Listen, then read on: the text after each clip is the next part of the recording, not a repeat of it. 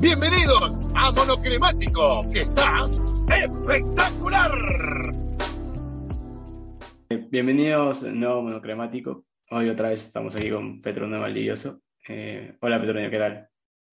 Hola Ángel, ¿cómo estás? Qué gusto volver a estar acá en, su podcast. Agradecido una vez más por, por el espacio y por tomarme en cuenta para, para, charlar de lo que ha sido ya en general la eliminatoria, este partido de vuelta entre Universitario y Barcelona, que, que creo hay muchos puntos para, para, analizarlo, ¿no? Hay diferentes lecturas a darle al partido principalmente. Sí, bueno, otra vez, eh, gracias por venir, por tomarte el tiempo de estar aquí.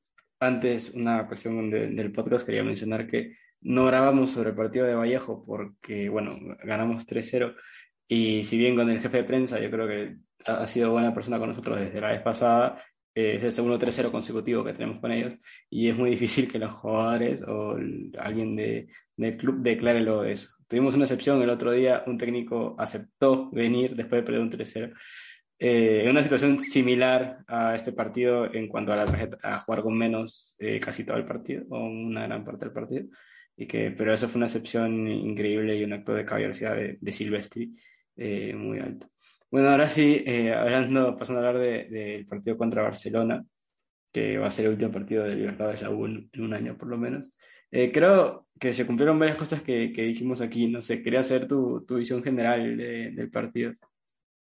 Sí, a ver, como lo anticipábamos la semana pasada, creo que el plan de partido se dio, ¿no? Un poco lo que imaginábamos, quizás eh, universitario asumiendo el protagonismo, eh, universitario con grandes opciones, porque la verdad, si, si, hay algo que me deja la eliminatoria en general, es que universitario compite. A ver, si uno se queda con el resultado nada más, puede ver 3-0 y, y, parece que Barcelona lo pasó por encima. Y claro. no, no creo que haya sido tan así, la verdad. Pero por ahí termina eh, decantando la balanza a favor de, de los ecuatorianos, en este caso, a partir de, de, de, la calidad individual que hablábamos, ¿no? de, de, la diferencia quizás hasta de jerarquía para momentos muy puntuales. Momentos muy puntuales, ¿a qué me refiero? Universitario ayer eh, tuvo más de una oportunidad para hacer daño, para abrir el marcador y no las aprovechó. Barcelona no le sobraron las oportunidades, la verdad, y, y termina eh, llevándose el partido, el marcador quizás si se quiere, eh, hasta injustificadamente desde el merecimiento, pero el fútbol no conoce merecimientos, entonces voy a eso, ¿no? Creo que Universitario compite mucho mejor en el partido de vuelta, ratifica lo que hablábamos, que podía hacerle daño, que podía molestarlo a Barcelona, porque Barcelona es un equipo eh, que, que, cuando lo atacan le vienen haciendo daño, y más por todo lo que pasó en el medio, el cambio de entrenador, un montón de cosas en el mundo de Barcelona que lo afectaron para afrontar como tal el partido de vuelta eh, y, y, no fue un buen partido. ¿no? No, no, me parece que haya sido una gran eliminatoria de Barcelona, ni mucho menos. Eh, pero termina pasando, sí, por, por esa diferencia para mí de calidad individual que en los momentos determinantes se llega a sentir. Pero a mí tampoco me parece una gran eliminatoria de Barcelona por esta misma calidad, diferencia de calidad individual que hay entre uno y otro. ¿no? Creo que Universitario eh, llegó a competir mucho, creo que eh, fue una eliminatoria pareja, ¿no? un partido para cada uno, por, por así decirlo. Eh, estaba viendo los expected goals de, de, del tanto de la vuelta sí. y era algo así como 3.5 para Barcelona y 3 para U. Entonces era como que ahí estaba mucho eh, la mala suerte que hubo de parte del universitario a la hora de definir, también esa falta de, de calidad técnica para definir, eh, bueno, para rematar, ¿no? Eh, por ejemplo, la, la, que tuvo Zúcar para uh -huh. rematar de zurda y que al final no puede, ideal, y, o el palo, entonces eh, se juntaron varias cosas, ¿no? Y al final Barcelona sí, sí metió las, las que tuvo, porque eh, generó eh, tanto de local muchísimo, bueno, muchísimo, pero generó más que la U, y, y de visita, pues incluso con 10, de alguna forma lograba generarle a Universitario. Y, y, nada, o sea, creo que es una gran eliminatoria de, de la U, creo que eh, yo esperaba menos, y lo comentamos en, que uh -huh. en, en, este partido de vuelta, no, no, creí que fuera a ser tan superior, creo que obviamente también está la influencia de, de la roja, pero aún así sí. eh, con balón creo que, que, que, fue una de las mejores U's que vi, que he visto en, en, por lo menos desde la creación de este podcast, dos años, o así. Hubo algo eh, con la expulsión de Sosa que eh, previo a la expulsión de Sosa, incluido el partido de ida, creo que Valera había sido completamente superado. Creo que no, no mostraba ese hype por el que se habla aquí en Perú. al final es un seleccionado y también que Perú carece de, delanteros porque hay muy poca materia prima. Pero creo que no, no había ganado los eh, aéreos. cada vez que le llegaba como que no, no sentía que, que, iba a poder eh, lograr algo. Y cuando salió Sosa, eh, sentía que ganaba todo. Y sobre todo por arriba, sentía que ganaba todo, todo, todo. No sé si, si, si te dio esa misma impresión o cuál fue el gran cambio después de la expulsión. ¿no? Sí, a ver, creo que es un punto de quiebre, evidentemente, ¿no? La expulsión de Lucas Sosa en Barcelona porque le cambia todo el plan de partido, pero tampoco me quiero enfrascar en el hecho de por la expulsión Universitario eh, fue superior y, Barcelona la pasó mal. Eh, obviando el resultado, que al final lo favorece a Barcelona, pero, pero digo, no, si nos basamos simplemente en el transcurso del partido, Barcelona no la pasó nada bien ayer. Barcelona ayer sufrió. Y no creo que solo haya sido por la expulsión como tal, que influye, sí, obvio, influye pero, pero voy, esos primeros 15 minutos universitario, eh, con el envión de la gente, que, me pareció tremendo, lo tuiteaba eh, también y, me daba la sensación de que era un partido de eliminatorias, ¿no? Por, por la gran respuesta de, de, la hinchada de, universitario. Creo que eso, todo eso jugó, eh, todo ese ambiente jugó favorablemente para universitario y, y a lo que hoy en esos primeros 15 minutos ya se veía a un equipo peruano superior. Faltó eficacia, faltó ese toque final para, para, encontrar el gol, porque yo creo que si había un gol eh, en cualquier momento de, universitario, si se ponía en ventaja, la historia por ahí era otra, pero bueno, acá no, no, no, hay, no hay hubieras, no, no hay hipotéticos, ¿no? Eh, entonces, sí, a ver, luego con, la expulsión sí que cambia todo y, me llamó la atención el hecho de, que Universitario empezó a insistir mucho por, el aire, mucho por arriba, con, con balones aéreos. ¿Por qué? porque encontró un punto bajo de Barcelona que lo viene sufriendo demasiado, que es el juego aéreo. Y a partir de la expulsión se notó mucho más, más allá de que entró Paco Rodríguez en la defensa de Barcelona y todo el tema, que es central, pero igual Barcelona la pasó muy, muy mal por arriba. Y si no era por Javier Burray, el portero, creo que la historia también era otra, ¿no? Se sostuvo principalmente en puntos individuales Barcelona. Y, y es a eso cuando me refiero la diferencia de calidad individual, porque por ahí faltó peso en el área ofensiva de Universitario, pero también podemos destacar eh, eh, en el área desde lo defensivo de Barcelona, el arquero, ¿no? Javier Burray, que, tuvo un muy buen partido, que salvó muchísimas ocasiones de gol, y a eso voy con la diferencia de, de, calidad individual. No, no que Universitario tenga un mal equipo, malos jugadores, ni mucho menos, sino que son diferentes roces competitivos que Barcelona por ahí lo tiene porque es el mismo plantel que viene de ser semifinalista de la Copa Libertadores del 2021 y, sabe sufrir, es un equipo que sabe sufrir. Y, ayer lo demuestra al jugar más de una hora con, un hombre menos. Sí, eh, es lo que dices que es, es cierto que lo del envío anímico también lo, lo, mencionaba Gutiérrez en rueda de prensa. Al final, anotar un gol eh, iba, a, o sea, de, ya de por sí, con el hecho de estar con 90% de aforo de la hinchada y tal, eh, se encimaba la U sobre, sobre Barcelona. Un gol hubiese dado pie a esa frase que, que incluso la decía, no sé si tenías el mismo audio que yo en ESPN, pero el comentarista ecuatoriano decía, no, cuando yo tenía, eh, jugaba en divisiones inferiores, un técnico me decía, no, el 2-0 es el peor resultado. A ver, que, es mentira, pero lo que es verdad, cuando el 2-0 es cuando tú anotas un gol, el otro equipo ya como que eh, se caga y, el otro, y ya el, equipo que anota gol eh, se viene arriba. Y claro, como no entró, ya después eh, pasó el otro tópico, ¿no? De goles que no haces, goles que te hacen y, y, tal, pero, bueno, luego los balones aéreos.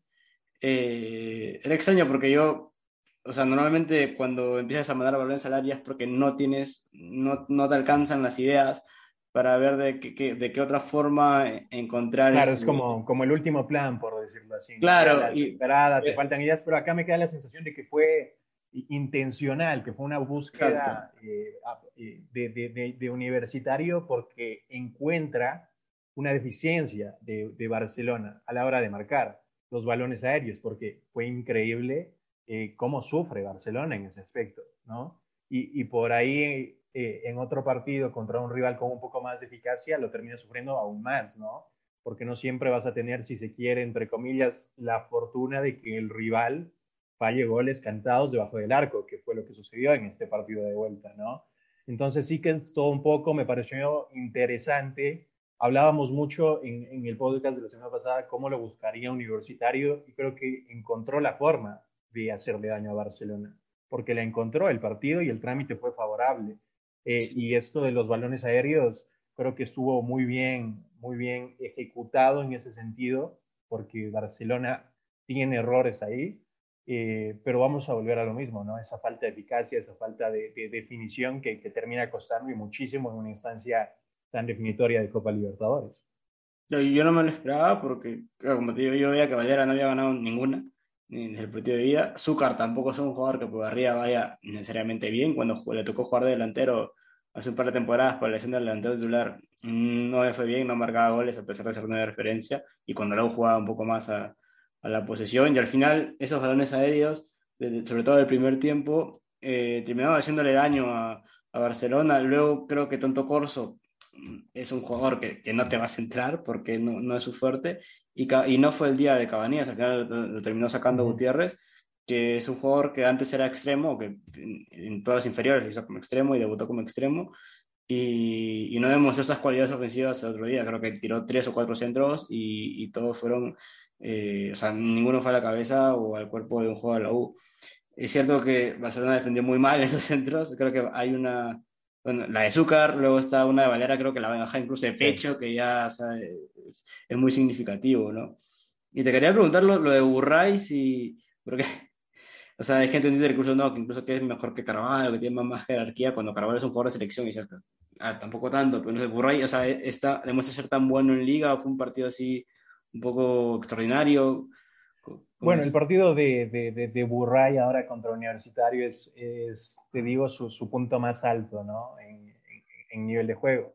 Sí, es un arquerazo, es un arquero muy completo y toda la situación, pero eh, yo creo que tampoco es que lo ve siempre a ese Javier Burray, pero sí que es un arquero muy copero, un arquero muy copero y creo que no solo él, sino quizás todo el plantel de Barcelona se, se, se, se ha acostumbrado a, este a estas instancias, a este tipo de partidos eh, y lo saben afrontar de muy buena manera, encontrando su mejor nivel, que es lo que pasa. Quizás ayer, eh, eh, contra Universitario, ahora en el, en Estadio Nacional de Lima, la defensa de Barcelona no lució bien, no lució bien en realidad. Pero quien termina eh, salvando las papas, como se dice acá, es Javier Burray, eh, porque fue un partidazo en todo el sentido de la palabra pero, pero sí, es, es, es, lo que te digo. Si se quiere, se lo podría catalogar como un partido extraordinario, como su punto eh, más alto dentro, dentro de lo que es. Y, y, yo creo que sin él, la verdad, la historia era otra ¿no? para, para Barcelona. ¿Y qué te pareció el, el, replanteo a ambos equipos? Porque al final, yo creo que por parte de Gutiérrez eh, hizo todo lo que pudo. O sea, ya solo faltara sí. que entre y que la meta él.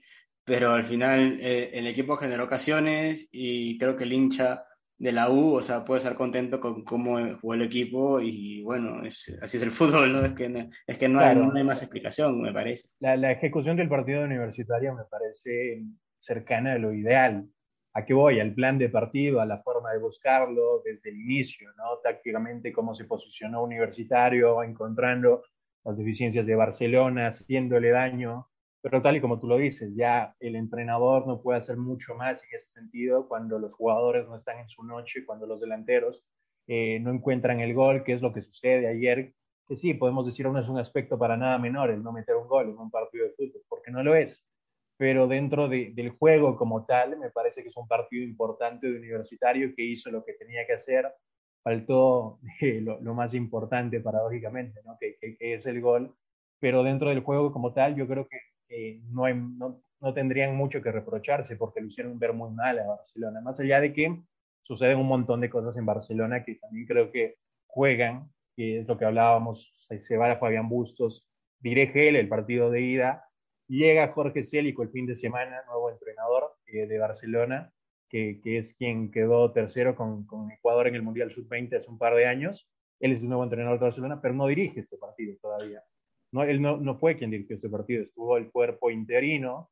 Entonces, Barcelona estaba muy confundido y, y eso se notó en la cancha. Ayer eh, Barcelona era un equipo completamente confundido, que no tenía claro el, el, plan de partido que hacer, y suceden ciertos imprevistos ya dentro del juego, caso puntual, la expulsión de Lucas Sosa, que lo hacen poner todavía más nervioso, que, que lo hacen entrar en un caos del que parecía no iba a salir vivo, porque a mí me daba la sensación de que en algún momento caía el gol de Universitario y se venía la remontada, y, y Barcelona no tenía con qué resistir, pero termina resistiendo y creo que eso también habla de, la jerarquía de, un lado y otro a nivel individual, porque desde lo colectivo, vuelvo y repito, me parece que el partido de universitario, por lo menos en Lima, fue muy superior al de Barcelona, hablando netamente desde lo colectivo. Sin embargo, las individualidades terminan marcando, la diferencia y, no quiero desconocer la calidad de los jugadores de universitario, ¿no?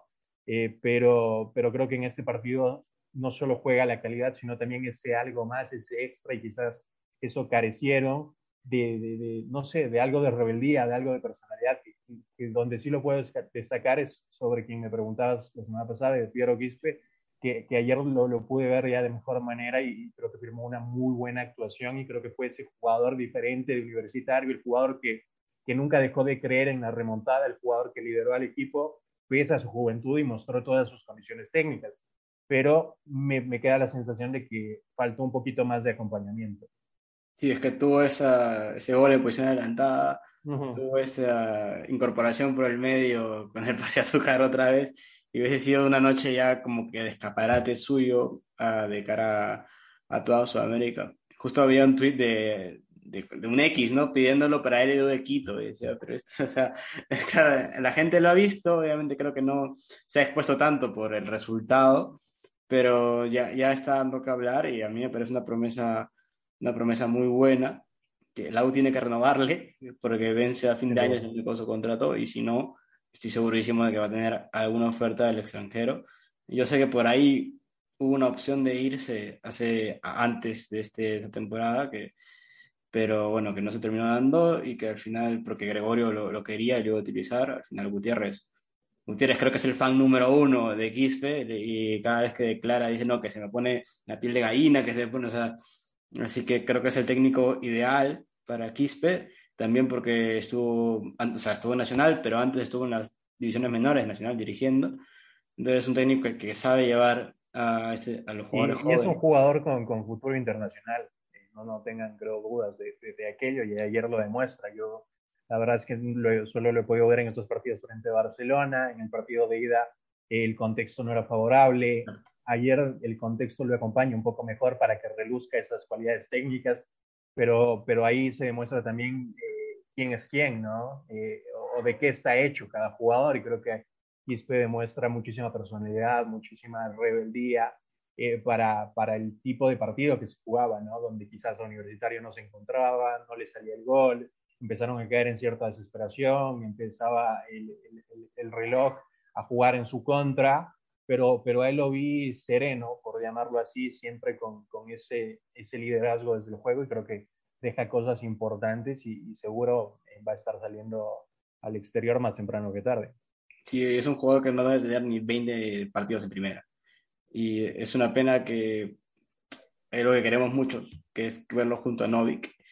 Y entró Novik y hizo muy poco. También Gutiérrez lo resultó en rueda de prensa que no estaba para hacer estos cambios de ritmo, eso que a lo mejor lo podría hacer un poco más diferencial como fue la temporada pasada, que para mí fue el, mejor juego de la temporada, pues de un par de lesiones, pero cuando estuvo siempre marcaba gol. Y, verlos juntos era, era una gran ilusión, a ver si, si se puede recuperar más.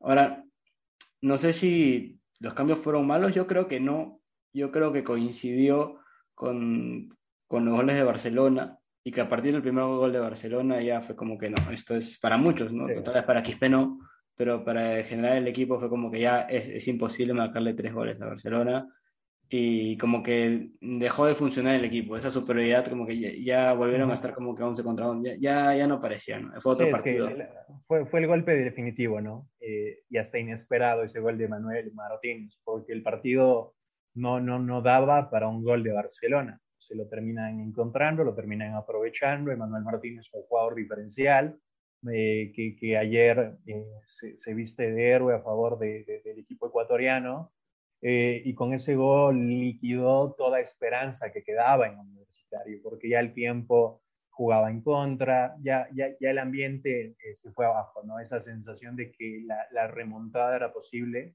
y, y, es una realidad, la remontada fue posible, pero por esas cosas del fútbol, por esas cosas de la vida, no, no, no se pudo eh, llegar a concretar principalmente por esa falta de eficacia, por esa falta de contundencia en metros finales y, creo que ya tercer gol o el, o el gol en realidad, ¿no? El tercer gol en la serie y el gol en el partido de, Manuel, eh, creo que a Barcelona le da otro aire también para manejarlo ya con mucha más madurez, porque se lo veía nervioso a Barcelona dentro del transcurso, y, nervioso eh, no solo porque Universitario lo estaba pasando por encima, nervioso por, porque no sabía cómo, cómo resistir y quizás porque no tenía entrenador, por decirlo así. Afrontó prácticamente el partido sin, sin su director técnico, ¿no? Eh, más allá de, de, que estaba segundo Alejandro. Era muy raro esto de ver a Célico en el palco y que esté dirigiendo un analista táctico, ¿no? Es como que es muy extraño. De lo que sé, incluso eh, Célico daba indicaciones por el walkie-talkie, pero bueno, al final no es lo mismo, ¿no? Y Célico creo que va a un entrenamiento al frente de Barcelona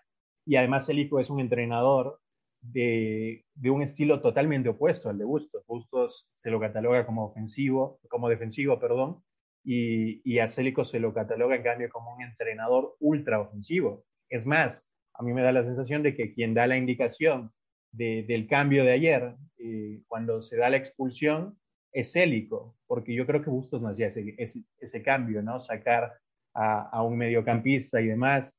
Entonces, eh, son, son cosas que, que, llaman la atención por ahí y creo que Barcelona, dentro de ese caos, logró sobrevivir, no tanto por mérito propio, quizás por los errores, en este caso puntuales de universitario, de no concretar sus oportunidades de gol, pero es lo que hay. Y, dentro de todo, más allá de que el global te marca un 3-0 en el resultado, creo que la eliminatoria fue mucho más pareja de lo que lo marca como tal el resultado. Y eso, eso quizás a mí me sorprende gratamente porque hace rato no veía a un equipo peruano competir de tal forma. Tampoco quiero decir que Barcelona es el, mejor equipo de Sudamérica, ni mucho menos, pero al final...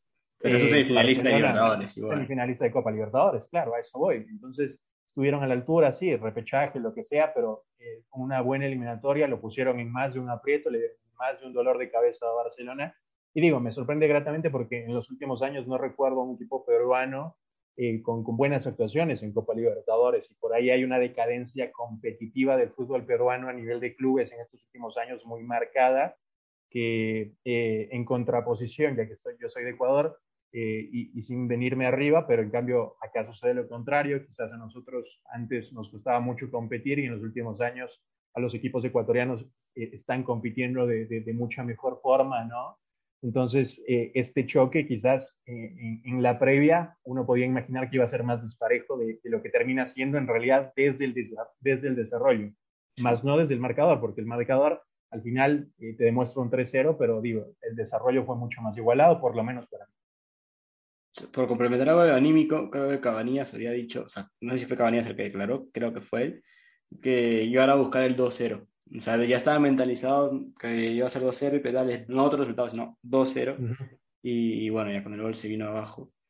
Y luego lo que decías de bueno, los clubes peruanos, los clubes ecuatorianos, al final yo creo que los clubes ecuatorianos eh, ya son proyectos, están más profesionalizados no, no, sé si lo comenté el podcast pasado, siempre lo comento en, general en la vida, pero Cristal este, es el único club serio, serio al 100%, la U, o sea, que lleva años, la U recién, con la llegada del nuevo gerente deportivo con Ferrari, está teniendo un proyecto serio y también un proyecto serio en menores con Manuel Barreto al frente de todo.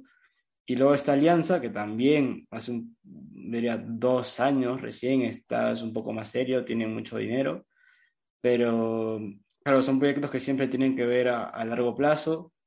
Eh, Cristal, ahí me, me, sigue fallando el técnico, me sigue fallando eh, por ahí los fichajes, eh, pero... No, y es que al final yo creo que para que vayan cambiando las cosas a partir incluso del resultado va a tomar tiempo, porque acá, por lo menos hablando desde la perspectiva de cómo el fútbol ecuatoriano a nivel de clubes creció en los últimos años, eh, porque no, no, no solo es que Liga quedó campeón de la Libertadores en el 2008, luego Independiente del Valle llega a la final en el 2016 de la Libertadores, en el 2000 19 queda campeón, Independiente de la Sudamericana, Barcelona el año pasado llegando a semifinal, digo, ya, ya no solo es un caso puntual, entonces evidentemente algo cambió en Ecuador eh, a nivel de clubes y es que se está compitiendo mejor. ¿Por qué? Porque lo que tú remarcas es importante, hay procesos y yo creo que ojalá en el fútbol peruano, por lo que me comentas, esto puede ir cambiando progresivamente, pero, pero hay algo que entender que, que es fundamental y que el proceso toma tiempo.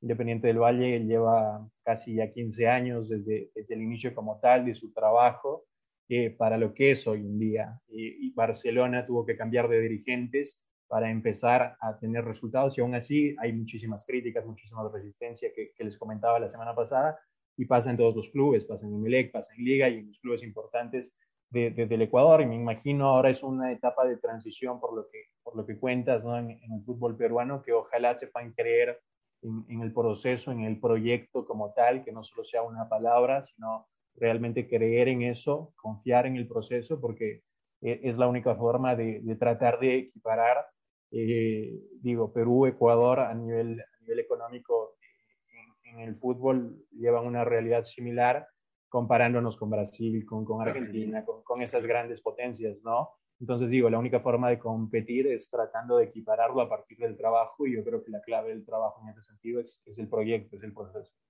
Sí, y como te digo, o sea, Cristal tenía eso, pero el problema era que era el único club que lo tenía.